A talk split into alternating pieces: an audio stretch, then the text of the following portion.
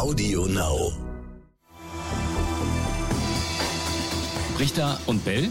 Wirtschaft einfach und schnell. Und damit ganz herzlich willkommen, eine neue Folge Brichter und Bell Wirtschaft einfach und schnell. Ein Tag vom Heiligen Abend, Raimund. Schon in Stimmung? Morgen, Kinder, wird's was geben. Ich bin gespannt. Ja. Naja, so langsam kommt die Weihnachtsstimmung. Es kommt, ja. Wir hatten äh, dazu aufgerufen, dass unsere Hörer und Hörerinnen doch äh, mal ein paar Themen rumschicken könnten, die sie bewegen, äh, zu denen sie Fragen haben und die wir im besten Fall ähm, beantworten können. Und da kam auch ein bisschen was. Wir haben uns gefreut, sehr gefreut über viele E-Mails von euch. Und äh, das war auch eigentlich, also ich fand's klasse, Raimund, weil es war schon so richtig schön vorbereitet, wie wir uns selber auch mal die, die Folgen vorbereiten. Ich war also mit äh, entsprechenden Stichpunkten alle schon die Fragen einzeln aufgeschrieben. Und da haben wir uns mal was rausgepickt. Äh, das kam von Dennis aus Hamburg. Der hat das Thema Aktienrückkäufe angesprochen und da eine kleine Liste mit Fragen geschrieben und ich würde mal sagen, die gehen wir jetzt mal durch, oder? Gucken wir mal, weit wir kommen. Vielen Dank, Dennis. Klasse Vorarbeit. Sehr, sehr gut. Mhm. Also, was versteht man eigentlich unter Aktienrückkäufen? Das war die erste Frage, Raimund. Genau, Dennis. Also, das ist ganz einfach. Eine Aktiengesellschaft, das wissen wir, die verkauft ja zunächst ihre Aktien an der Börse an Anlegerinnen und Anleger. Ja. Und später kauft sie dann einen Teil davon wieder zurück. Das nennt man dann Aktienrückkäufe. Warum macht sie das? Das kann verschiedene Gründe haben. Man will den Aktienkurs beeinflussen, positiv natürlich, oder man will die Aktien sich äh, ins Depot legen, um sie vielleicht dann mal einsetzen zu können für Akquisitionen, also für Übernahmen oder auch um Belegschaftsaktien auszugeben an die eigenen Leute mhm. oder um Optionsprogramme damit zu unterlegen. Frage zwei ist, also ich hatte jetzt gerade schon eine eingestreut, aber was ist der Effekt auf die Entwicklung des Aktienkurses? Klar, ich würde mal sagen, steigt dadurch, oder? Naja, in der Regel hat das tatsächlich durchaus positive Auswirkungen auf den Aktienkurs. Und zwar gibt es dafür zwei Gründe. Erstens, die Rückkäufe, die bewirken ja eine zusätzliche Nachfrage nach den Aktien. Und ganz klar, wenn die Nachfrage steigt, dann treibt das potenziell den Aktienkurs. Dazu kommt aber noch, Etienne und Dennis, durch die Rückkäufe verringert sich auch die Zahl der umlaufenden Aktien. Das heißt, die zusätzliche Nachfrage trifft also auf ein sukzessiv geringer werdendes Angebot. Auch das sorgt im Prinzip für tendenziell steigende Kurse, zumindest unterstützt es den Aktienkurs. Hm. Kann aber auch sein, dass dann das Unternehmen mehr zahlen muss, äh, weil die Kurse gestiegen sind in der Zwischenzeit, oder? Genau, richtig. Ja. Aber das ist ja durchaus auch ein gewollter Effekt, wenn man äh, diese Aktienrückkäufe über einen längeren Zeitraum streckt, was in der Regel ja gemacht wird, und man hofft, dass der Aktienkurs zu sukzessive steigt, dann ist ganz klar, dann zahlt man auch äh, am Ende des Programms mehr, als man am Anfang bezahlt hat.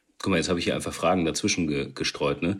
Äh, Gut so. Sorry, Dennis, das muss jetzt sein. Ich muss das selber noch, noch fragen. Also ich unter Punkt drei äh, von Dennis jedenfalls kommt dann wiederum die Frage, ist der Effekt messbar? Und da bezieht er sich dann auf den Effekt sozusagen äh, der, der ähm, Aktienkursentwicklung. Und da schrieb er noch in Klammern ähnlich wie bei Dividenden. Also Raimund, kann man das äh, messen, dass sich das dann tatsächlich auf den Kurs auswirkt? Ich persönlich habe es nicht gemessen, aber es gibt eine Reihe von Studien dazu. Die meisten, die sagen, ja, es ist messbar, aber einige sagen auch, der Effekt, zumindest der Gesamteffekt, der ist doch kleiner als man denkt. Also Aktienkäufe haben tatsächlich eine messbare Wirkung, Aktienrückkäufe, aber allzu dramatisch, allzu groß äh, sind die Effekte dann offenbar noch nicht. So, jetzt kommt die Frage nach den Vor- und Nachteilen äh, für Anleger und auch aus Unternehmersicht, also äh, beide Seiten. Gut, dann fangen wir mit den Anlegern an. Hauptvorteil für die Anleger, klar, wir haben darüber schon gesprochen, die Kurse, die werden gestützt. Das ist ja aus Anlegersicht durchaus schön, wenn die Aktien, die man hat, vielleicht wegen der Aktienrückkäufe mehr wert werden. Es kann dann auch noch steuerliche Vorteile haben für Anleger. Und zwar dann, wenn Dividenden, das ist ja häufig eine Alternative, um Gewinne auszuschütten. Und wenn die Dividenden äh, vielleicht mehr besteuert werden als Kursgewinne, die man hat. Das äh, ist dann von Land zu Land verschieden. Und äh, dann gibt es noch einen Vorteil für Anleger, wenn die Summe der Gewinnausschüttung die ein Unternehmen sagen wir, pro Jahr plant, wenn die gleich hoch bleibt, dann kann sogar die Dividende pro Aktie steigen, weil, klar, sie verteilt sich an die Gesamtsumme auf weniger Aktien, die dann noch in Umlauf sind. Mhm. Gut, das waren jetzt die Vorteile für den Anleger. Kommen wir zum Nachteil. Es könnte natürlich auch sein, dass dieser Effekt der steigenden Kurse zum Beispiel nur vorübergehend ist und dann verpufft, sobald zum Beispiel die Rückkäufe aufhören.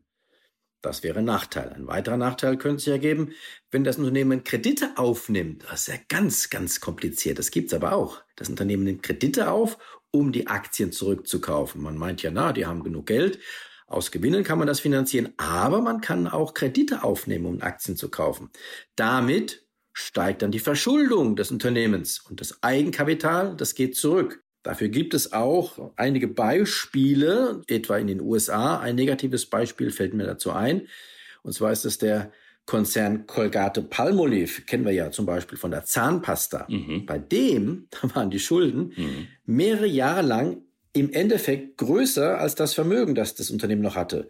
Unter anderem wegen solcher kreditfinanzierten Aktienrückkäufe. Also, das ist nicht immer gut, wenn man sowas macht. Da muss man aufpassen. Damit sind wir aber auch noch bei den Vorteilen für Unternehmen. Warum machen die es trotzdem? Auch zum Beispiel mit Kredit. Na gut, das kann natürlich sein, wenn die Zinsen für solche Kredite, wenn die niedriger sind als die Dividenden, dann profitiert das Unternehmen sofern es, wie gesagt, die Sache nicht übertreibt und sich damit auch überschuldet. Außerdem kann es die zurückgekauften Aktien nutzen, darüber haben wir schon am Anfang gesprochen, um zum Beispiel Mitarbeiteraktien auszugeben oder Optionsprogramme zu unterlegen. Also man hat dann auch einen Sinn und Zweck, warum man diese Aktien zurückkauft. Und die Aktien können als Währung eingesetzt werden, um andere Unternehmen zu kaufen. Mhm, okay. Ja, Raimund, jetzt hast du gerade ein Unternehmen schon genannt, ein Beispiel, aber äh, kann man das grundsätzlich sagen, welche Unternehmen machen regelmäßig Gebrauch von diesen Instrumenten? Oder? Ja, also es machen sehr, sehr viele ähm, Unternehmen, und zwar weltweit, ob in Deutschland, Europa, Asien, USA. Ich will mal nur ein paar Beispiele aus der jüngsten Vergangenheit nennen, die in den letzten Monaten Aktienrückkaufprogramme angekündigt haben.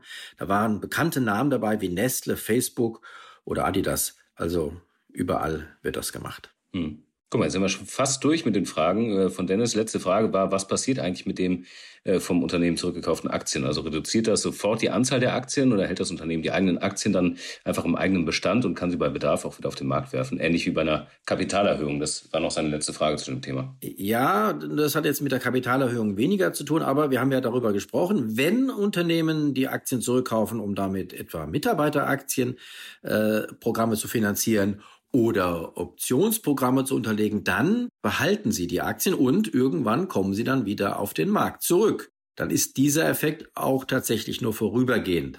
Aber es gibt auch die Möglichkeit, die Aktien tatsächlich einzuziehen, nachdem man sie zurückgekauft hat. Eingezogen werden heißt, sie werden dann tatsächlich vernichtet. Damit sind sie ein für alle Mal weg. Und wenn dann Unternehmen wieder neue Aktien ausgeben wollen, an wen auch immer, müssen sie das Kapital erhöhen. Und hier kommt dann wieder die Kapitalerhöhung ins Spiel. Über die können wir auch mal reden. Die funktioniert dann meistens so, es gibt neue Aktien, die es bisher noch nicht gibt, die werden erstmal geschaffen, das Unternehmen gibt die aus und Anleger zahlen dafür einen Preis und das Geld kommt dann in die Kasse des Unternehmens, erhöht damit auch gleichzeitig das Eigenkapital. So, da haben wir doch eigentlich schon wieder fast fürs nächste Mal eine neue neue Idee, was wir besprechen können. Aber das war doch gut, dass du es mal kurz angerissen hast. Also Dennis, ich glaube, wir haben äh, alles, alles beantwortet, was drin stand und äh, hoffentlich auch alles so beantwortet, dass man es versteht. Ähm, ja, wenn du oder generell, wenn ihr Fragen habt zu dem Thema oder noch irgendwelche Anmerkungen, schreibt uns gerne, so wie Dennis das getan hat, an brichter und bellet.ntv.de und dann freuen wir uns auf eure Anregungen. Das tun wir und jetzt freuen wir uns erstmal alle aufs Weihnachtsfest. Ciao, ciao, habt schöne Feiertage. Bis dann. Brichter und Bell, Wirtschaft einfach und schnell.